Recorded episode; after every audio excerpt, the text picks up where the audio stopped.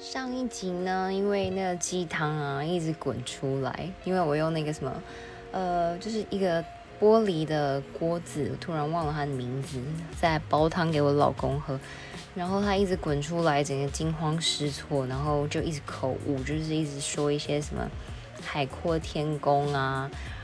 等等的之类的，就是口误。还有就是我的宝宝出生的时候是三千零五十公克。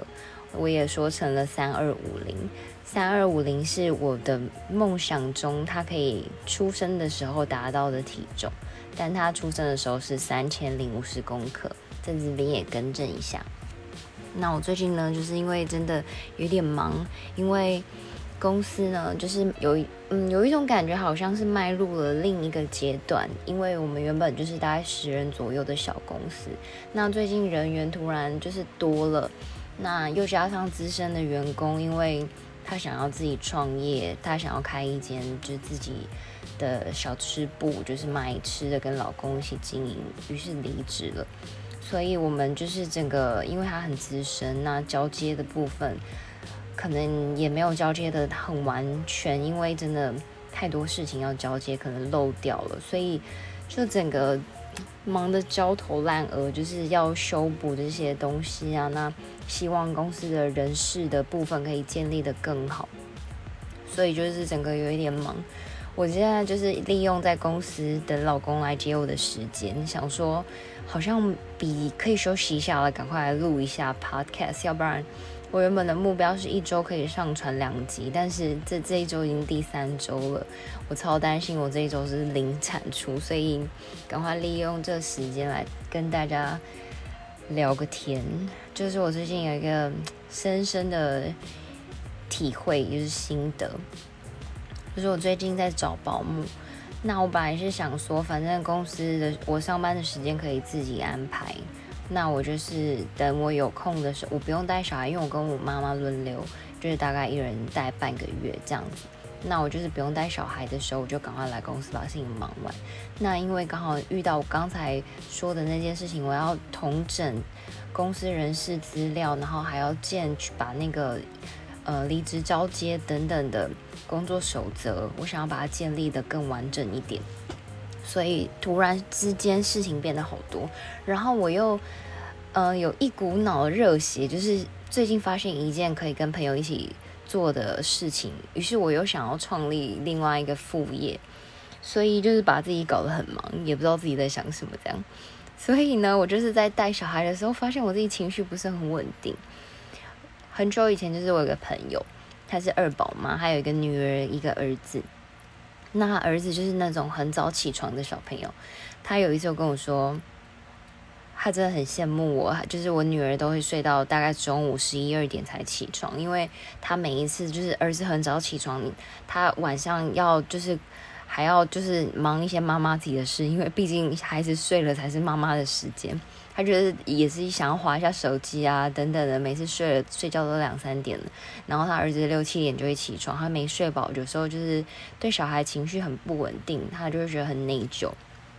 那那一天呢，就是因为我很讨厌我女儿玩食物，他就是如果他在自己吃饭，他开始玩食物，然后把它丢在地上的时候，我会跟他讲不可以丢地上，大概说个两次。那他如果继续玩，我发现他没有要吃的意愿的时候，我就会把它收起来。那那一天就是我在家跟他，那他就是也是在吃午餐，那吃一次他就开始玩他的食物，我就发现他吃饱了，他已经不想吃，我就告诉他说不可以丢，然后还就是把他的粥弄得整个都是，所以我就打算把他的午餐收起来。然后因为我女儿是一个女力师，她才一岁三个多月大的女娃，她不是一岁三个月大，她大概会爬一一岁左右的时候就可以推得动我们家餐桌到。厨房中间是半开放式，它有那个从屋顶到地板连接整片的那个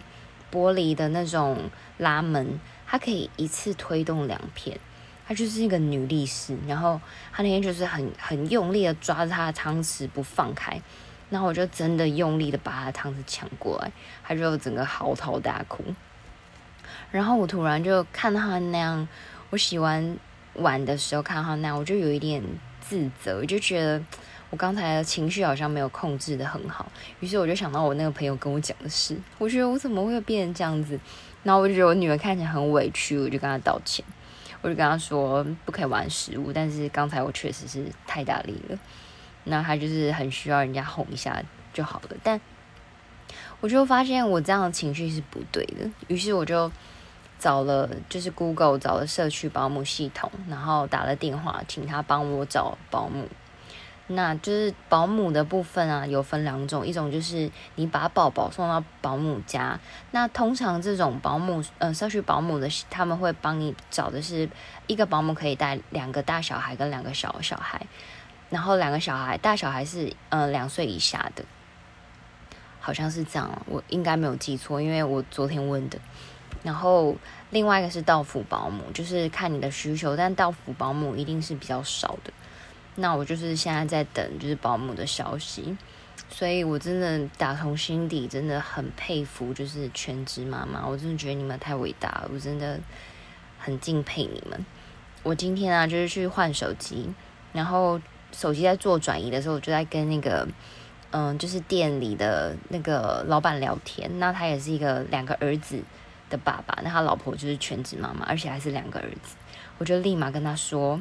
你老婆真的很伟大，你一定要对她好一点。然后他就整个尴尬的脸看着我说：“有，我对她很好。”我说：“那就好。”但其实我跟他没有很熟，他可能有点傻眼。但我就是很想表达我的心里的想法，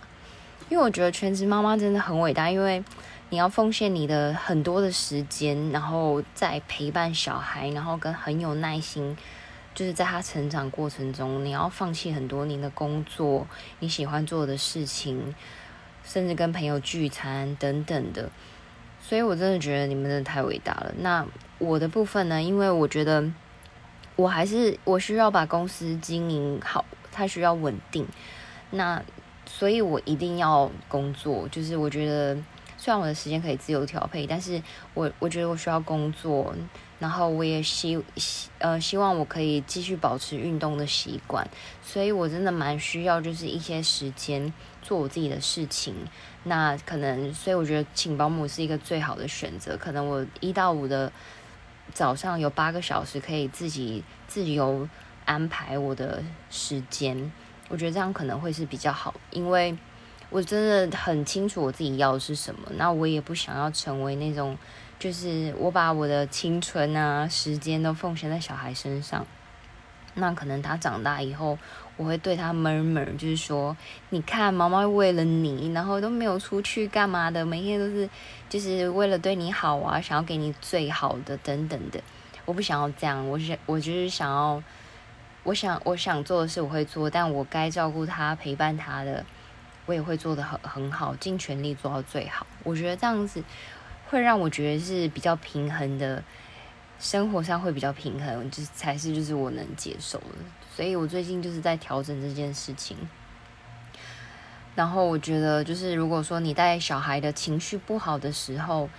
你一定也会，因为你对小孩可能你你对他凶完以后，你可能会愧疚，那你可能情绪不好，你可能跟老公也处的不好。